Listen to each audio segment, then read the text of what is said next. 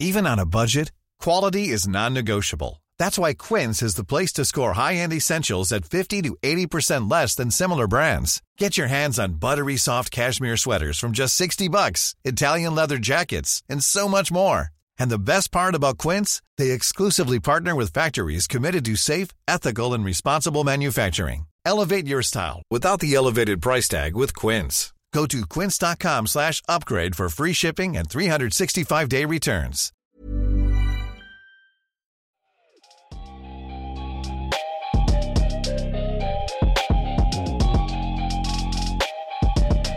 Salut à tous, c'est toujours Ben, vous écoutez l'épisode 162 du podcast Dunk Hebdo. Au programme, on débriefe les deux premiers matchs des finales NBA entre les Warriors et les Raptors.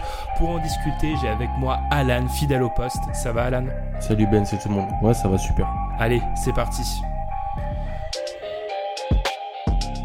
Let's play into the finish, everybody. Just stay composed. I mean, they're a great team. They make runs, but that third quarter, we imposed our will and got stops on defensive end.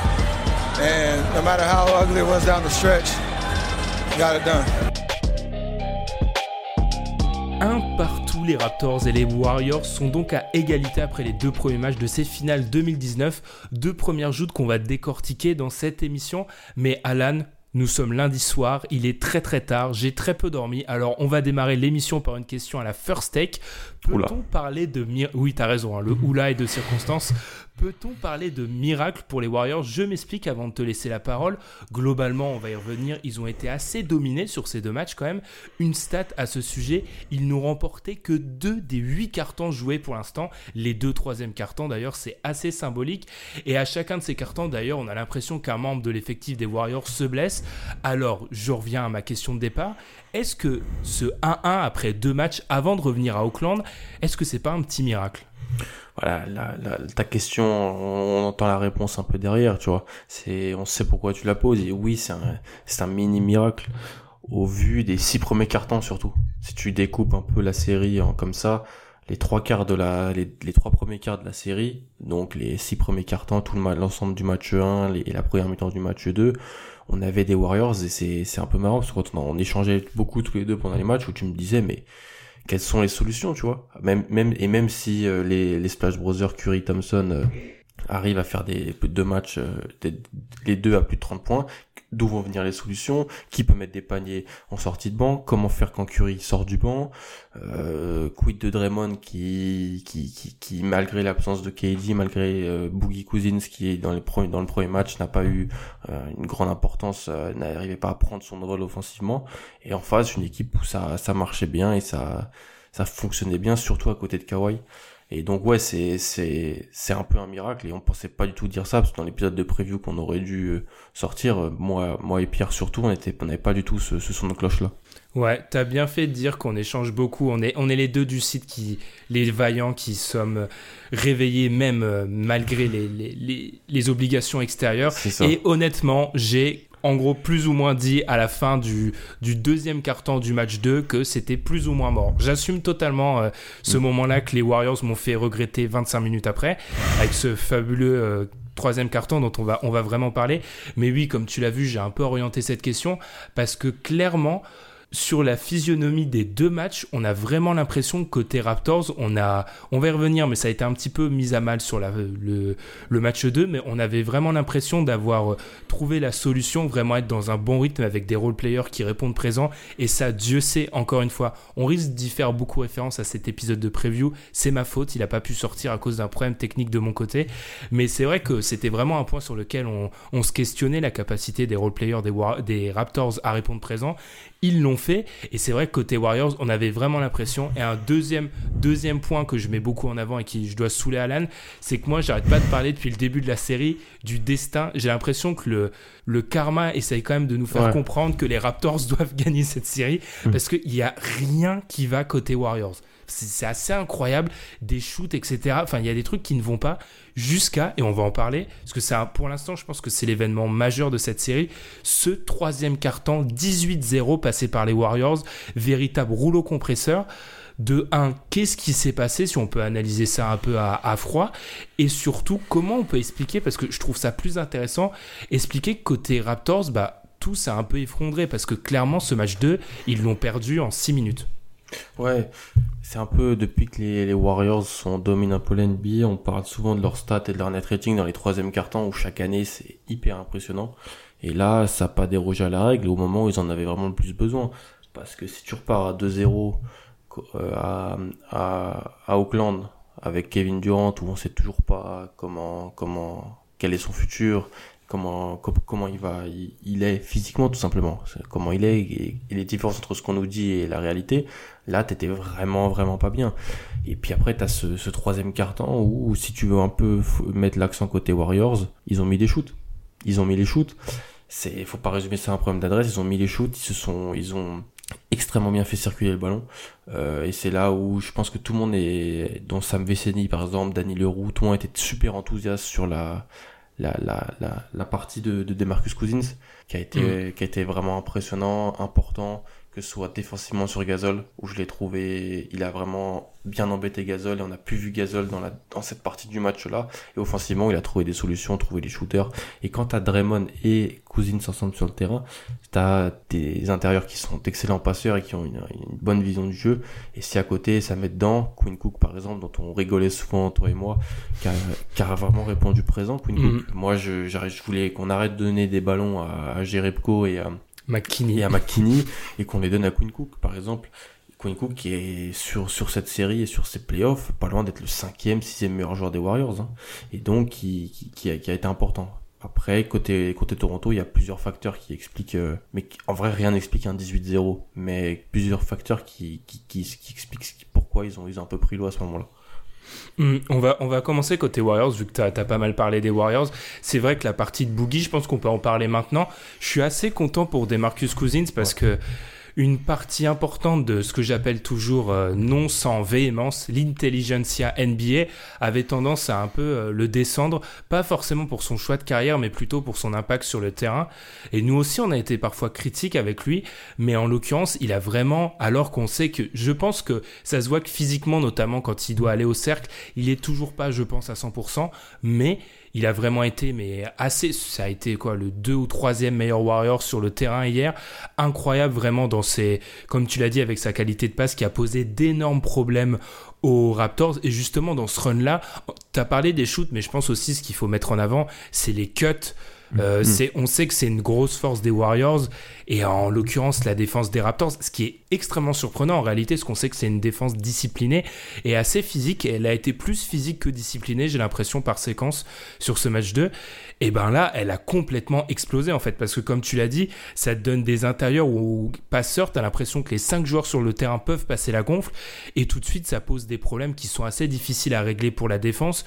Surtout Curry et, Clay ont un peu mis des shoots, eux, et ce qui fait vraiment qu'on a eu ce 18-0.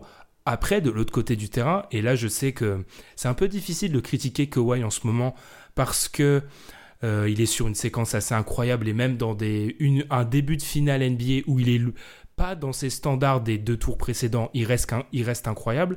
Pour moi, ça a toujours été un des petits défauts que je trouve à Kawhi, c'est qu'en fait, il est trop dans le rythme du match. Ce que je veux dire par là, c'est qu'en réalité, par exemple là, euh, quand Kawhi prend feu, il va garder la gonfle et tout parce que ses coéquipiers, le rythme du match va l'amener à prendre beaucoup la gonfle. Quand euh, il va voir ses coéquipiers comme sur le match 1 en réussite, il va parfois être un petit peu plus en retrait parce que mm. euh, ses coéquipiers réussissent les shoots. Là, quand le run commençait vraiment à s'installer, on passait les 10, les 11, les 12-0, je trouve qu'en tant que franchise player, en tant que joueur qui est étincelant à un contre un, il doit aller contre le rythme, quitte à prendre des shoots qui sont pas euh, pas académique peut-être dans la construction de, de l'action, mais faire, faire du 1 contre 1 et stopper ça en fait. Et c'est ce qu'il a pas fait vraiment. Des fois, il a un peu un jeu d'esthète dans le sens où il veut pas. Enfin, en fait, on a l'impression que le flow du match, il veut pas y toucher Kawhi. Et en l'occurrence, c'est un petit truc que j'ai trouvé assez gênant. Pareil pour Marc Gasol, qui lui aussi, Tom l'a dit plus d'une fois, hein, vu qu'il a un sacré passé. Euh, il connaît euh, Marc Gasol vu, compte tenu de Memphis. Gasol, c'est aussi un esthète dans le sens où il va pas prendre des mauvais shoots et des fois, ça s'est vu, comme tu l'as dit, quand Demarcus Cousins lui a rendu la vie difficile, bah, Marc Gasol, il a eu un impact, mais nul, en fait, sur le match. Ouais.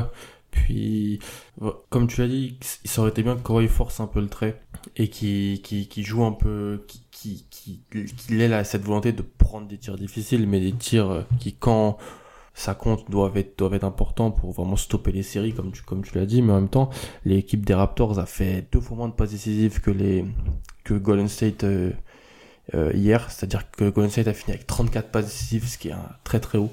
Tandis qu'en face, t'as Toronto qui a été à moins de 20. Je crois 16 ou 17 passes décisives. Donc en fait, ils ont pas mis tellement de shoot. Euh, on aurait aimé que Kawhi force un peu le trait, mais en même temps, les autres à côté n'ont pas non plus super répondu présent. Je pense que c'est même aussi qui était plus en retrait par rapport au premier match. Van Vliet a fini avec 17 shoots, 17 shoots pris. Je suis pas sûr que c'est une bonne chose que Fred Van Vliet prenne autant de shoots euh, mm. devant des joueurs comme Kyle Lowry, Marc Gasol, comme tu l'as dit. Euh, ça, c'est, il y a une, il y a comme une répartition des rôles dans ce troisième carton qui a pas été bonne en fait. Alors que sur les six premiers cartons, la répartition des rôles était bien parce que Kawhi, Kawhi était très fort, mais même les autres joueurs avaient de l'importance, prenaient de l'importance et arrivaient à peser. C'est quand même fait un énorme match 1. Dans le match 1, Gasol met des, met des tirs tôt. Euh, Kylori met des shoots aussi. En sortie de banc, t'as des joueurs qui, qui, qui, font de bonnes choses. Tandis que là, dans ce troisième quart-temps, tout ça un peu cristallisé. Personne n'a réussi vraiment à répondre et on a, on a attendu que Kawhi le fasse. Et non, et lui, dans son jeu, c'était pas tellement, il, a quelque chose de, de naturel en quelque sorte. ouais, totalement. Tu vois rien aller un peu dans ce sens-là par rapport aux six mm. premiers cartons. Surtout que, et je pense que c'est aussi, euh, c'est un peu le, défaut, le travers d'une équipe qui découvre en réalité les Warriors en mode playoff. C'est-à-dire qu'on a vu dans ce run-là que côté Raptors, on a beaucoup pris de tirs à trois points. Et en fait, je pense qu'on avait la, une peur côté Raptors d'être décroché en fait. Mm. Et ça s'est vu, ça s'est matérialisé dans beaucoup de tirs à trois points. Parfois, comme tu l'as dit, des sélections de shoot ou des tireurs qui sont pas forcément les, plus logiques dans, vu le contexte. Mais c'est là où on voit peut-être une différence avec les Cavs, euh, même si on sait que voilà, les séries étaient un peu moins serrées ces dernières années, ou, les Raptors, ou les Rockets par exemple, pardon, qui eux ont peut-être un peu plus cette expérience d'affronter les Warriors et qui tombent peut-être moins dans leur travers quand il y a des runs. Et comme tu l'as dit, c'est vrai que Van Vliet avait été sur une lancée assez incroyable. Là, il est retombé et c'est vrai que c'est pas à lui de, de prendre autant de shoot. Après, quid de Kylori qui a vraiment fait un match 2 extrêmement compliqué. Alors déjà, euh, alors c'est pour moi c'est symbolique sa sortie. Sixième faute, d'où tu vas, après un rebond, essayer de chipper la balle alors que tu as cinq fautes. À ce moment-là dans le match, c'est... Euh, une, erreur mentale assez euh, impardonnable. C'est mental à ce moment-là. Ouais, à ce moment-là, et tu peux pas faire ça. Comme tu l'as dit, Siakam moins en réussite. En fait, on a l'impression que tout le monde était un petit peu moins en réussite et que la machine s'est un petit peu rouillée face aux Warriors qui retrouvaient un peu de leur réussite. C'est ça, et c'est pour ça qu'on, que tu as ouvert un peu le podcast avec cette question du miracle, parce que c'est arrivé d'un coup en fait. C'est arrivé d'un coup après euh, un match et demi dominé, match et demi où il n'y avait pas tellement de différence et on se demandait bon bah franchement il va falloir d'énormes Warriors pour euh, pour pour euh, revenir dans la série pour euh, faire quelque chose. Et puis à un moment le baromètre s'est inversé et puis et ben ils ont pris l'eau l'eau complet. Et en face avec la mentalité la culture qui règne dans cette équipe dans cette franchise quand ils peuvent tuer la bête ils la tuent. Et ils n'ont pas laissé passer, tu vois, même dans le dernier quart, ils n'ont pas laissé passer l'occasion. Hum. Et là, du coup, Ahmed, ma deuxième question du podcast euh, revient, enfin, et logiquement arrive. Est-ce que là, on n'est pas dans un tropisme total? Parce que si on prend un peu de recul, les Warriors, certes, ont fait ce gros troisième quart, mais ils passent pas loin et des grosses frayeurs en fin de match. Hein, parce que là encore, on peut parler de, ah de miracles où, ils sont quand même pas loin de le lâcher. Est-ce qu'on est vraiment rassuré en fait? C'est pour moi la deuxième question. Je suis très très très loin d'être rassuré. Enfin, rassuré, on va croire qu'on défend les Warriors, qu'on nous accuse on nous accuse souvent de ça. Rassuré dans le sens où côté Warriors, pour moi, on est loin d'être sorti de cette panade des deux premiers matchs. C'est-à-dire qu'on arrive à 1-1, on a limité la casse, on a été gagné ce match à l'extérieur, mais le match 3, par exemple, euh, pour moi, c'est encore, on est encore dans un, dans une situation où les Warriors sont très loin d'être favoris, largement. Plusieurs choses, oui. Euh, déjà parce que bon, il y a ce qu'on voit sur le terrain et tu te dis que bon, la meilleure équipe sur l'ensemble des deux premiers matchs, c'est quand même Toronto. Faut quand même se dire, les choses. Comme tu as dit, ils ont gagné trois quarts des cartons, donc euh, c'est quand même, euh, c'est faut, faut se le dire. Les Warriors ont des blessés parce que, attends, Clay, quand on l'a vu sortir et qu'on a vu un peu, est-ce qu'il est, est-ce qu'il y a pas mal de d'insiders qui sortent des choses, on a des infos qui fusent un peu de partout, même s'il joue, quel, dans quel état il sera. La Curie qui était malade, très mal, euh, pas bien, est-ce, qu'il va se remettre avec, bon, pas de souci pour ça. Il y a KD, il y a, il y a pas mal de choses. Et puis, comme, comme on en a, on discuté tous les deux, il y a cette impression visuelle de qu'en fait, bah, les Warriors ont pas un énorme ascendant et ont pas vraiment l'ascendant. Et donc, en fait, c'est pas que c'est pas que Toronto peut gagner, mais c'est que c'est faisable, tu vois. Et donc c'est faisable, et donc ça aurait été limite même encore, ça, ils ont encore plus, ça aurait encore été plus faisable dans la tête des gens s'ils étaient à 2-0. Là pour moi c'est mentalement un petit, un petit avantage pour les Warriors, vraiment, d'avoir gagné ce match 2. Parce que si tu repartais à 2-0 à, à, Golden State avec des blessés et la confiance en face, franchement il aurait vraiment fallu l'orgueil du champion et le et au niveau du jeu de, de, nouvelles choses pour, pour les Warriors. Là, pour moi, il limite la casse. C'est vraiment cette sensation de limiter la casse, même si, comme je l'ai dit, par rapport à ce que moi, par exemple, je voyais avant la série, c'est remis en cause. Mmh, totalement, je, vois ce que tu veux dire et globalement je suis assez d'accord. Euh, on n'en parle pas trop, mais je pense que côté Raptors, ça pourrait faire mal cette défaite quand même parce qu'ils sont quand même passés pas loin et on a vraiment la sensation, je pense du côté des Canadiens que c'était joué à 6 minutes quoi. Il y a vraiment eu ce, trou noir, mais autrement ils étaient encore dans leur dans leur élément. Après, là où encore une fois je suis pas rassuré, comme tu l'as dit, c'est vraiment la, la profondeur côté Warriors où on a vraiment l'impression que Jordan McKinney, Jonas Jerebko qui font tous les deux des finales. Euh, oh là là, c'est vraiment hmm. très très très compliqué. Qui et où les Raptors jouent ça excellemment bien défensivement. C'est-à-dire que McKinney a souvent des shoots ouverts, il les prend, mais s'il a les shoots ouverts, c'est tout simplement ce que la défense lui laisse. Pareil pour Jerebko qui lui a moins les shoots ouverts, mais qui en met pas une. Et on a vraiment la sensation côté Warriors, à tout moment sur le terrain, il y a deux joueurs qui sont euh, au minimum deux qui sont des joueurs négatifs entre guillemets et c'est un truc qu'on a rarement vu côté Warriors en fait où là où d'habitude leur force de frappe leur permettent euh, leur permet de, cacher ça là ils ont pas cette marge. Après ce que j'ai trouvé super intéressant dans le match 2 c'est que du coup côté Warriors on est revenu aux fondamentaux mais je parle même pas aux fondamentaux euh, des Warriors de cette année, je parle vraiment aux fondamentaux du début de cette dynastie Warriors, le pick and roll Draymond euh, Curry qui a été un problème mais qui n'ont pas su auquel ils n'ont pas su répondre en fait hein, tout simplement. Les, les les Raptors et je pense qu'il pourrait être un problème qui va s'implanter dans la série et qui pourrait être un élément déterminant de cette série. On a retrouvé ça. On a retrouvé comme tu l'as dit le jeu de passe. Tu parlé de ces stats là où ça a été statique côté Raptors. Ça a énormément bougé côté Warriors où vraiment on a l'impression que les, les Warriors sont obligés de retourner un petit peu en arrière, 2-3 ans en arrière pour retrouver les clés, pour euh, peut-être un peu percer à jour cette, euh, cette défense des Raptors, parce que tout simplement, là, on n'est plus sur une série, contrairement aux 2-3 dernières années, où le simple talent va, réussir à les faire passer à remporter le titre. Là, ça ne sera pas le cas. Mmh. Ouais, c'est clair. C'est...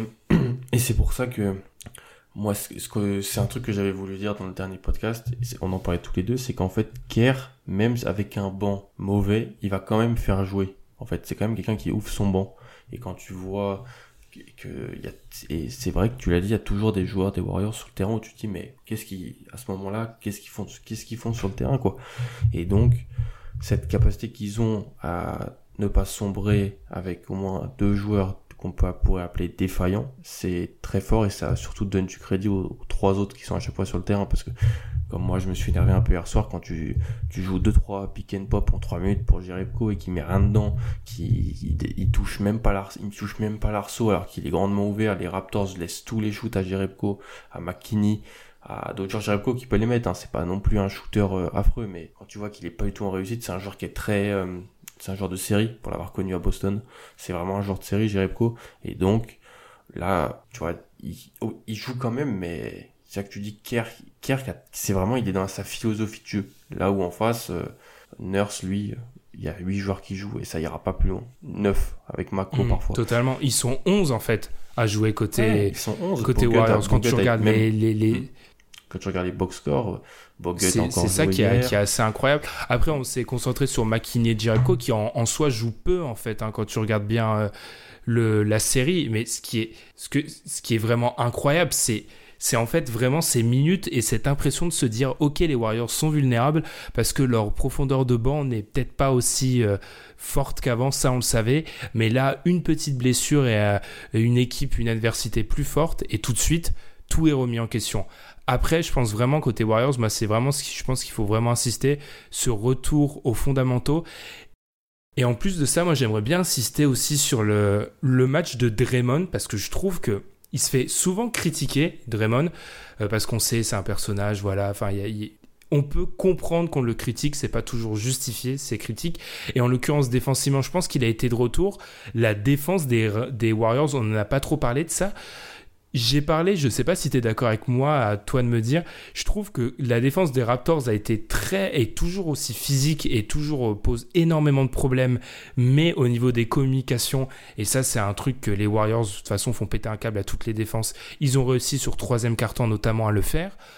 À l'inverse, la défense des Warriors, elle a été assez constante avec un parti pris, c'est clairement de limiter Kawhi. Totalement. Limiter Kawhi, alors il y a, cette volonté aussi, pour ça que Gasol a été bon dans les premiers matchs, c'est bon, en gros si on se fait battre par Marc Gasol, bah en gros bah voilà, on se sera fait battre par Marc Gasol quoi. C'est tu vois ce que je veux dire, c'est c'est cette volonté de choisir son poison, comme euh, certains le disent souvent. Une volonté de limiter Kawhi, une volonté d'être dur sur l'homme à l'intérieur, je trouve j'ai trouvé que en termes de rebond, euh, surtout dans le match 2, ils ont vraiment fait un super travail et c'est là aussi où potentiellement la blessure de Kevin Looney peut être un problème parce qu'il y a Lounet qui s'est blessé aussi, hein, qui a eu des, pépins. Donc, euh, mais j'ai trouvé que voilà, au terme de rebond, c'était bien. Et puis, puis Boogie et, Draymond qui ont fait un, un, bon boulot, franchement, surtout Draymond, mais vraiment un, super boulot de, comme tu l'as, c'est toi qui avais mentionné cette idée un peu du, qui joue un peu comme un free safety, euh, Draymond c'est un, un, joueur qui joue beaucoup avec mm. son cerveau, avec ses Dans l'épisode qui n'est jamais sorti. Voilà, mais donc je, je, te, je te redonne la possibilité d'expliquer, de, de, parler de ça en fait. Mais c'est cette idée d'un un joueur de mm. deuxième voire troisième rideau qui joue beaucoup avec ses yeux et donc qui lit. Et quand il arrive à faire ça, c'est très très compliqué en face. Surtout quand, lors au match 1, moi j'avais mis un coup de pain dans l'épisode qui est, dans j'avais, j'avais vraiment pensé que Draymond aurait, mettrait beaucoup à mal Pascal Siakam. Heureusement qu'on n'a pas pu sortir l'épisode parce que après le match 1, j'aurais eu l'air d'un, allumé. Mais dans le match 2, la Draymond a vraiment haussé le niveau, haussé l'intensité. Et puis, et surtout, moi, c'est sur, en fait, après la défense, moi, c'est offensivement, je trouve qu'il est essentiel, en fait. Parce que, offensivement, sans KD, avec, euh, avec Thompson, qui est, quand, quand il joue sans Thompson et juste avec Curry, le pick and roll à deux, et là, quand il, a, quand il se retrouve avec le ballon euh, en tête de raquette lancé, et ben c'est létal comme action en fait. C'est totalement mm. létal. Et donc c'est là où je trouve qu'il est, il a vraiment réaugmenté son niveau de jeu. Mm. Après, pour revenir sur les rebonds, c'est vrai qu'ils ont limité la casse, mais on voit là encore que le manque de profondeur côté Warriors, les Raptors arrivent à, à les faire payer parce qu'ils ont quand même été plus d'une fois dominés au rebond. Et la différence, en fait, une des différences entre les deux matchs, c'est qu'ils n'ont pas su profiter de ces rebonds offensifs hein, côté, côté Raptors. Après, comme tu l'as dit, euh, tu as cité Siakam, mais je pense que globalement, si on revient un peu sur ce match 1 pour pas en fait rester bloqué sur le match 2, le match 1, ça a été un peu le match, je pense, rêvé, c'est-à-dire que tous les role-players des Raptors ont répondu présent, et c'est là où on a pu en fait un peu remettre en cause la stratégie euh, défensive des, des Warriors en fait qui est vraiment euh, il y a eu plein d'articles très intéressants sur ça qui montrent vraiment que l'idée de tout le monde est vraiment sauté sur Kawhi. Il y a plein de vidéos qui sont sorties où tu voyais vraiment que dès que Kawhi a le ballon, euh, quatre joueurs sur le terrain côté Warriors ne regardent que Kawhi en fait. les yeux. Quitte À, ouais, les yeux rivés sur lui. Et en l'occurrence, il y a eu, je pense, un petit changement très subtil au match 2 où on a été un peu moins euh, rivé sur Kawhi côté côté Warriors et ça a été euh, plutôt bénéfique. Ensuite, je pense que là, on peut commencer à se projeter vers la suite de la série. Ce que je trouve assez intéressant dans cette série, c'est que pour l'instant, on n'a pas eu le scénario. En fait, typiquement dans l'épisode qu'on n'a pas sorti, on avait une crainte, c'est que côté Raptors, on ait un scénario où Kawhi euh, sort des matchs euh, jordanesques et que personne ne réponde à côté. On, on va entamer le match 3, pour l'instant, on n'a toujours pas eu ce scénario-là. C'est clair. Et c'est pour ça que s'ils avaient gagné le 2, ça, aurait fait encore plus peur. Parce que sans un Kawhi euh, jordanesque, comme tu as dit, ils, auraient été à 2-0 et donc ça aurait été dû à des, à des causes euh, externes. Donc euh, j'allais dire autre qu'endogène en fait, mais c'est-à-dire qu'en fait ça aurait été dû à des à Marc Gasol, Kylori, Pascal Siakam dans le 1, euh, et peut-être même Van Vliet. J'ai trouvé qu'Ibaka était super bon aussi sur petite séquence. Et c'est là où je peux un tout petit peu en vouloir à, à Nurse sur quelques moments, même si Ibaka prend pas mal de fautes. Euh, Ibaka qui a vraiment dominé le rebond, j'ai trouvé, dans le match 2. Je crois qu'il a, en moins de 15 minutes, il a plus de 10 rebonds. J'ai plus la stat en tête, mais. Ouais, 10 rebonds en 16 minutes, ouais. Voilà, pas, tu vois. Et donc, je l'ai trouvé vraiment bon à ce moment-là. Offensivement, il, il, est, il a ce bon rôle de finisseur proche du cercle. Ça peut être un ajustement possible pour Nurse de plus le mettre en, en, place parce que, en fait, si, surtout si, si en face ça, ça joue Bogut, quoi. Parce que si Bogut joue comme dans le match 2, la meilleure moyen de le mettre à mal, c'est de jouer, de, jouer un peu plus petit et plus rapide. Et donc, Ibaka ou Siakam en 5 pourrait vraiment mettre à mal ça parce que, en fait, Pocket va jouer parce que Looney est un peu blessé et Jordan Bell aussi n'a pas joué. Mais il faut trouver des minutes euh, pour un 5 autre que Boogie et autre que Green en poste 5. Donc, une quinzaine de minutes pour, euh, pour les Warriors, mais un peu plus. Hmm. Mais moi, j'en viens à la. Alors, c'est peut-être la le fait qu'on enregistre ce podcast tard, mais moi j'en viens à me demander si côté, parce que je pense que ça peut être intéressant de parler des ajustements pour la suite, côté Raptors, je me demande si une part de l'intérêt, et c'est dingue, hein, mais c'est pas d'amener les Warriors à jouer petit en fait. Parce que, et ça a été expliqué par euh, Kevin O'Connor de The Ringer dans un article sur le site The Ringer, et c'est vrai que là, on a vraiment eu la sensation avec Cousins notamment que le salut côté Warriors passait par un 5 dit plus classique avec un pivot. Et j'ai l'impression que côté, côté Raptors, on a la possibilité de basculer sur un 5 plus small ball, notamment avec peut-être Ibaka, c'est pas vraiment du small ball extrême, mais mettre plus Ibaka, peut-être sortir un peu Gasol, parce que tout simplement, le problème de profondeur des, des Warriors à l'heure actuelle, il est sur les postes 2, 3, 4. Donc obligé à jouer small ball. À l'heure actuelle, c'est obligé à, même si on a dit qu'il a fait un bon match 2, c'est obligé à mettre beaucoup de pression sur un Queen Cook, attendre des performances de Sean Livingston, etc. Et c'est peut-être mettre plus de pression encore et basculer vers ce small ball. Après, c'est perdre cet avantage au rebond. Donc ça devrait vraiment être pour Nick Nurse. C'est son on va dire que c'est son premier test là en l'occurrence dans tous ses playoffs j'ai l'impression il a eu euh, les deux premières séries désolé euh, pour les Celtics mais les deux premières séries où il n'a pas vraiment eu à faire de de gros champs les Celtics pas du tout. J'inverse Bucks et Raptors. La fatigue. Les Sixers où il a fait quelques ajustements mais sur les deux séries il a eu profité même si je diminue pas euh, son son apport coaching, il a profité d'un Kawhi assez énorme. Là, il va devoir maintenant trouver la solution et un peu percer à jour ce côté euh, Warriors. Même si, encore une fois, je pense qu'il est important de rappeler, même si on ne l'a pas fait pendant cette émission, il faut pas oublier euh, la globalité des deux matchs et les Warriors ont plus d'une, Raptors ont plus d'une solution contre ces Warriors. Rien d'autre à dire, Alan, sur cette série pour l'instant? Euh, Non, pas grand chose. J'aime bien, il y a un peu de trash talking franchement ça fait plaisir tu vois de voir un peu un peu de des joueurs qui se cherchent avec bon le la personne susdite qui est euh, Aubry euh, ou Drake pour euh, les... et qui est Champagne Papy pour les aussi pour les, les, réseaux sociaux. Mais voilà tu vois il y a un peu un peu de les Instagrammeurs. C'est ça il y a un peu de folklore ça parle. Tu vois que les Kawhi connaît un peu les, les Warriors aussi donc même si c'est quelqu'un de très très calme dans sa personnalité très introvertie il y a quand même des, des, choses. Et puis nécessité de gagner pour les pour les Warriors de, de gagner les deux pour, de chez eux mardi mercredi et vendredi soir et puis voilà du côté du côté de Toronto voir comme tu as dit les ajustements de Nurse c'est vrai que c'est pas qu'en fait Nurse a eu tellement de boulot à faire dans les prochains tours c'est que tout ce qu'il a fait a, parfaitement réussi tu vois ce que je veux dire, c'est que donc on n'a pas pu, on n'a pas vu en fait des ajustements de coach. Malheureusement, on les, on les voit et on en parle toujours quand c'est un peu mauvais parce que ça ressort en fait. ça c'est vraiment ça, ça ressort. Tandis que là, s'il arrive à faire des, des, de bons ajustements, on en parlera, mais on verra, on parlera surtout voilà d'un jeu de Toronto. Après l'ajuste, vas-y. Hmm, je pense que l'ajustement, euh, c'est même pas un ajustement, mais c'est juste qu'il faut que côté Raptors, ça joue un petit peu mieux. C'est vrai que c'est un peu difficile d'analyser côté Raptors. Je parle beaucoup offensivement parce qu'on a eu ce match où le match, c'est un récital, le match 1. Enfin, je veux dire, à la fin, il y a, il y a moins de 10 points d'écart, mais dans, dans les faits, on a l'impression, enfin, il n'y a aucun moment où les, les Warriors ont vraiment semblé être euh, emportés de, à portée de tir et de pouvoir euh, remporter ce match 1. Et on a eu le match 2 où il y a certes eu ce troisième carton, mais enfin côté côté Raptors, il y a personne à plus de 50% au tir. c'est incroyable comme stat. Tout ça plombé par le troisième quart. Parce que même dans le quatrième, comme tu as dit, ils reviennent. Et puis sans cette action l'action des l'action qui est tellement symptomatique de la dynastie des Warriors quoi Curry un peu un peu vraiment bien défendu euh, et puis Livingstone joueur qui qui en paye, paye pas non plus de mine et qui fait le choix là pas qui passe quasi aveugle et Igodala qui qui est pas un tireur élite qui met son tir quoi. Et donc ça c'est mm. c'est aussi pour ça qu'ils sont si durs à battre. Ouais. Après un, une dernière réflexion sur cette, cette série euh, avant de conclure ce petit podcast après deux matchs.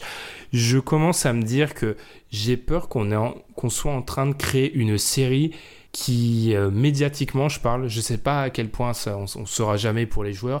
J'ai l'impression qu'on crée une série qui euh, repose sur un seul truc c'est euh, les Warriors doivent tenir jusqu'à l'arrivée de Kevin Durant. J'ai l'impression que c'est je lis ça partout et moi ça me gêne de plus en plus parce que de un c'est je pense pas manquer de respect aux Warriors tels qu'ils sont mais c'est peut-être un peu les sous-estimer mais deuxièmement c'est surestimer l'impact euh, au jour J de Kevin Durant. Alors bien sûr, c'est Kevin Durant, c'est un extraterrestre de ce sport, il est incroyable. Mais rentrer dans une finale NBA alors qu'il n'aura pas joué depuis plusieurs, semaines, alors qu'on sait qu'au moment où il va arriver, il sera pas à 100%, et que physiquement en face, on l'a dit plus d'une fois, c'est un truc sur lequel on avait pas mal insisté hein, pendant euh, la preview qui est donc pas sortie.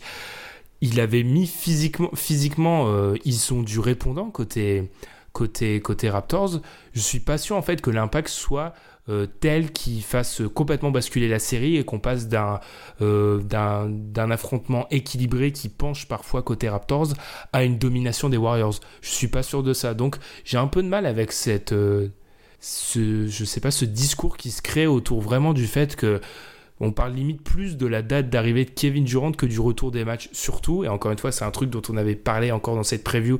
Ça me saoule de pas pas avoir été en capacité de la sortir.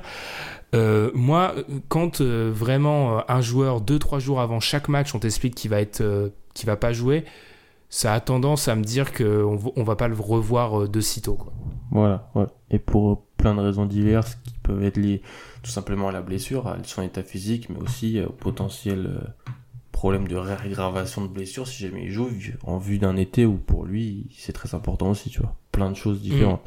Mm. Et tous ces tous les, c'est les médias qui écrivent un peu un peu la chose, tu vois. si ah Durant revient, ah Durant ne revient pas et tout ça ça a créé comme tu l'as dit ce sentiment de se dire bon bah si quand si quand la quand Durant revient la série n'est pas terminée, bah avantage Warriors, tu vois alors qu'en fait on sait pas s'il va revenir. Hmm. Même si, encore une fois, je je veux pas euh, diminuer l'impact de Durant qui sera euh, qui sera quand même qui aura un impact important. je dis juste euh, le truc de dire en gros Durant arrive, la série bascule côté Warriors. Pour moi, c'est simplifier énormément les problématiques en réalité, parce que les les les Raptors auront juste pouvoir pourront juste lui mettre Kawhi dessus. Enfin, ce qui est un un bout, ce qui pas mal. D'ailleurs, à ce sujet, euh, je tiens à souligner la perve de clé sur Kawhi. Euh, qui Kawhi fait pas, euh, encore une fois, on est très dur, mais c'est un joueur d'un tel niveau Kawhi qui est pour l'instant un petit peu en deçà de ses précédents tours, mais c'est aussi parce que Clay fait sur séquence défense sur lui, fait un, gros travail. Pareil pour Igodala, Draymond. si Kawhi est un, petit peu plus dans le dur, et encore tout est relatif, c'est aussi grâce à l'énorme travail de la défense des, Warriors. Là où côté Raptors, Van Vliet a fait un boulot sur Curry aussi notamment, qui est assez énorme. Enfin, on est vraiment face à deux équipes et ça nous change des précédentes années, je trouve. On est vraiment sur des équipes qui sont capables de faire déjouer l'adversaire défensivement sur des grosses séquences. Parce que n'ont jamais été capables de faire les Cavs en réalité vraiment contre les Warriors. Dans les quatre années des Cavs, que ce soit par, du fait des blessures dans la première série, du fait du manque de profondeur dans les deux, deux dernières, si on peut le dire, à part 2016, 2017 ou non de non 2015-2016 pardon où il y avait eu de, des ajustements intéressants de, de Lou avec Jefferson par exemple ou Shumpert qui avait, qui avait eu des passages intéressants sur les extérieurs des Warriors. On n'a jamais eu autant autant de choses comme ça à mettre sur eux. Van Vliet comme on, comme on, a, on avait pu le pressentir un très bon boulot sur l'homme face à Curry et puis oui, ils ont des, des, joueurs envoyés, et puis surtout, comme tu l'as dit avant, quand des fois ça joue avec McKinney, Jerebko, quand ça joue avec Looney, quand ça joue avec euh, Jordan Bell, quand ça joue avec Jacob Evans, qui a aussi vu le terrain, c'est compliqué. C'est très compliqué hmm. côté, côté. Qui a vu, qui a vu le terrain 4 secondes. qui a vu le terrain. je le a juste vu, il a vu le terrain en fait. Hein. Il est reparti direct après. mais tu vois, ça, c'est encore, encore, une fois, on en a parlé avec Tom, cette idée que Kier ne changera pas ses principes parce que Jacob Evans, qui était un rookie qui n'a quasiment pas joué de l'année, il l'avait mis dans le match 4 contre Portland, tu vois. Genre, ça, mm. Et ça se trouve, on va voir Jacob Evans, tu vois. C'est comme les principes de Kier sont, sont, sont de la sorte. Il va ouvrir son banc, il l'ouvre. Mm. Là où, en fait, Nurse, lui, n'ouvre pas son banc, mais il, joue à 8. Mais en fait, quand on regarde bien, au niveau des minutes jouées, on n'a pas de joueur au-dessus des 45, euh, quelque chose comme ça. Ce qui est d'ailleurs assez... Euh, parce que, enfin, faut, faut savoir que moi, c'est ma première finale que je vis sans LeBron, et moi, ça marque de voir... Euh, enfin en direct en tout cas, on va dire classiquement en regardant en direct la nuit, on va dire ça comme ça, et en fait, moi, ça marque de voir qu'en fait, on n'a pas vraiment ce mauvais jeu de mots, on n'a pas vraiment ce warrior, ce mec qui sort jamais du terrain, en fait. On est face à deux coachs qui maîtrisent un peu, qui le font de façon différente, mais qui poussent pas leur superstar à jouer euh, de façon excessive. Que ouais, le match 2, il joue 38 minutes. Mmh. surtout, ça change enfin, je veux dire... à LeBron, quoi, dans les dernières séries. Ouais, LeBron, qui sortait, qui sortait pas, en fait. Enfin, où c'est vraiment. Euh, et, en cela, après, on a toujours les mêmes problématiques qui sont. C'est une, fin d'épisode très décousue en fait, parce que j'ai des idées qui me viennent comme ça, mais c'est là où quand même, encore une fois, les séquences où tel ou tel joueur sont absents restent très importantes en réalité. Enfin, euh, on voyait ça avec, euh, avec c'était euh, surexploité au, possible vu qu'il y avait personne pour le remplacer.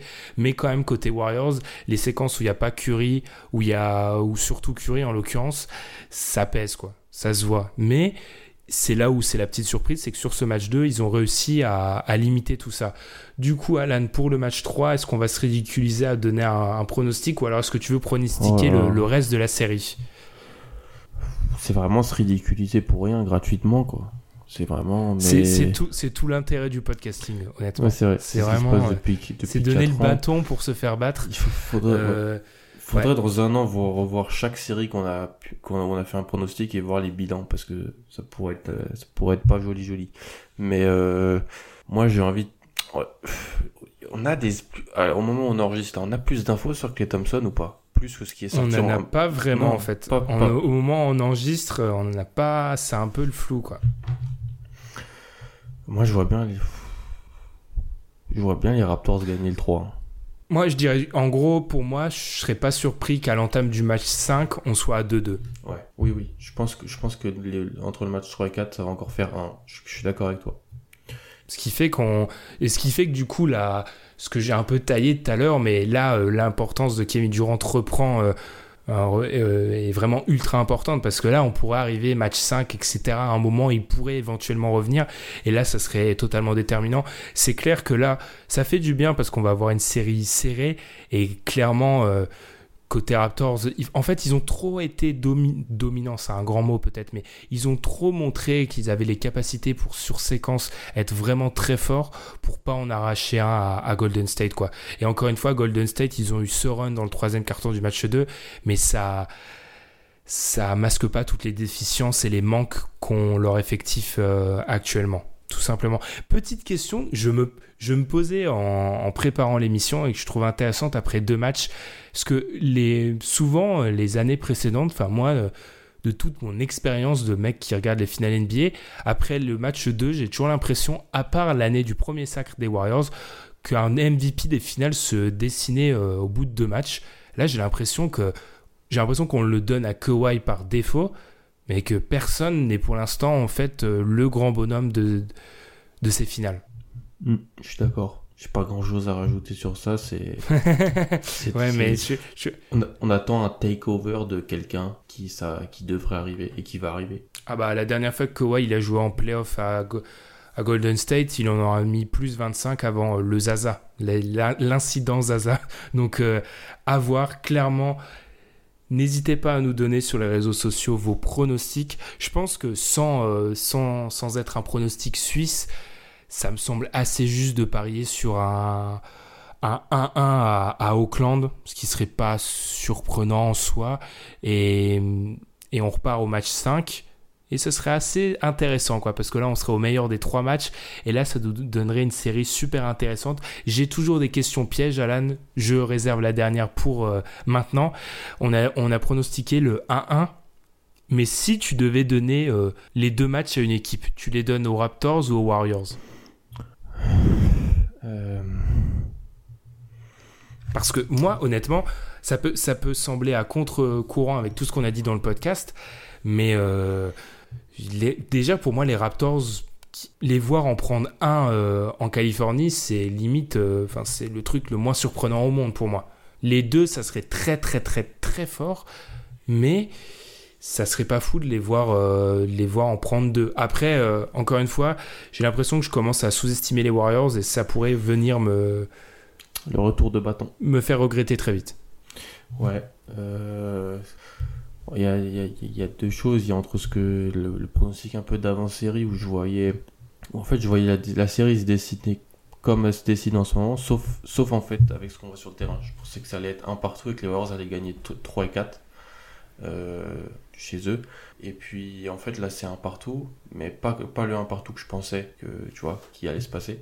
Et donc euh, mhm. je, vais, je vais quand même dire les Warriors. Non, je peux pas dire les Warriors. Non, non. Non avec, avec, les, avec, avec les blessures, avec ce qu'on a vu sur, sur les 8, 8, cartons qu'on a eu, je peux pas dire les Warriors. Je, suis obligé de dire Toronto. Même si mhm. je pense que les Warriors vont en gagner un. Ouais, Ouais, ça semble être. Euh, c'était juste pour piéger, pour qu'on se moque de nous euh, au direct, euh, au direct au bar. Tu me connais, tu connais, tu me connais au bout de, au bout de tant d'années. ouais, franchement, à voir, mais c'est pour l'instant une série.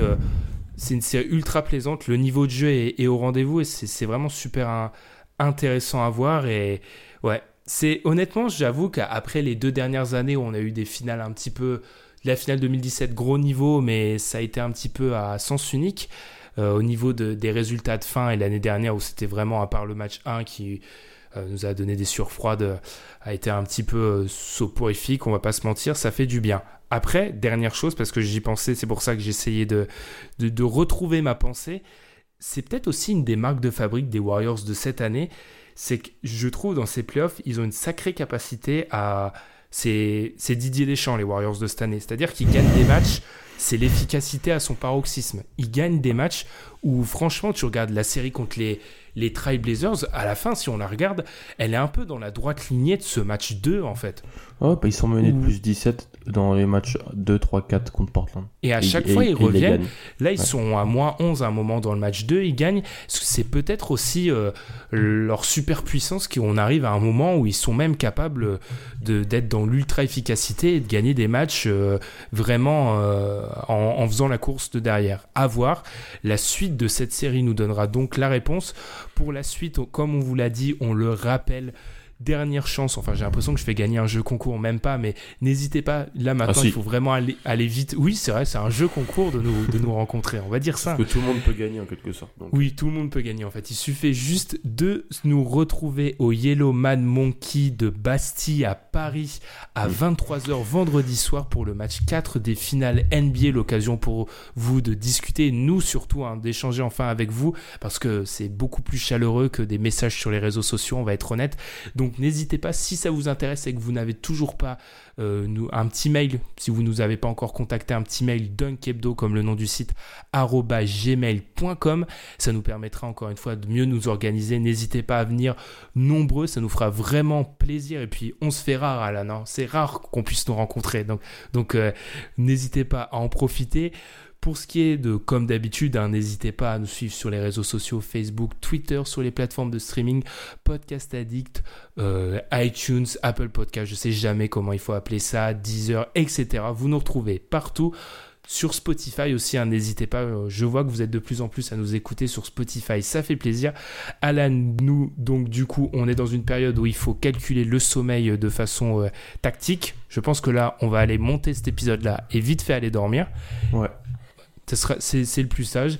Et nous, on se dit donc on se revoit pour ceux qui seront sur Paris vendredi soir. Et puis on fera comme d'habitude un bilan après le match 2, euh, le match 4, pardon, après les deux prochains matchs qui devraient sortir euh, dimanche ou lundi. On vous dira ça plus précisément euh, sur les réseaux sociaux. D'ici là, bonne finale. Salut. Salut.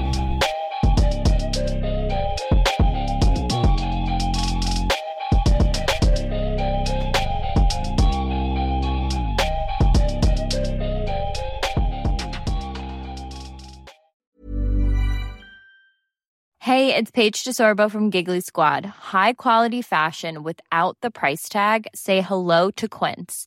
I'm snagging high-end essentials like cozy cashmere sweaters, sleek leather jackets, fine jewelry, and so much more. With Quince being 50 to 80% less than similar brands.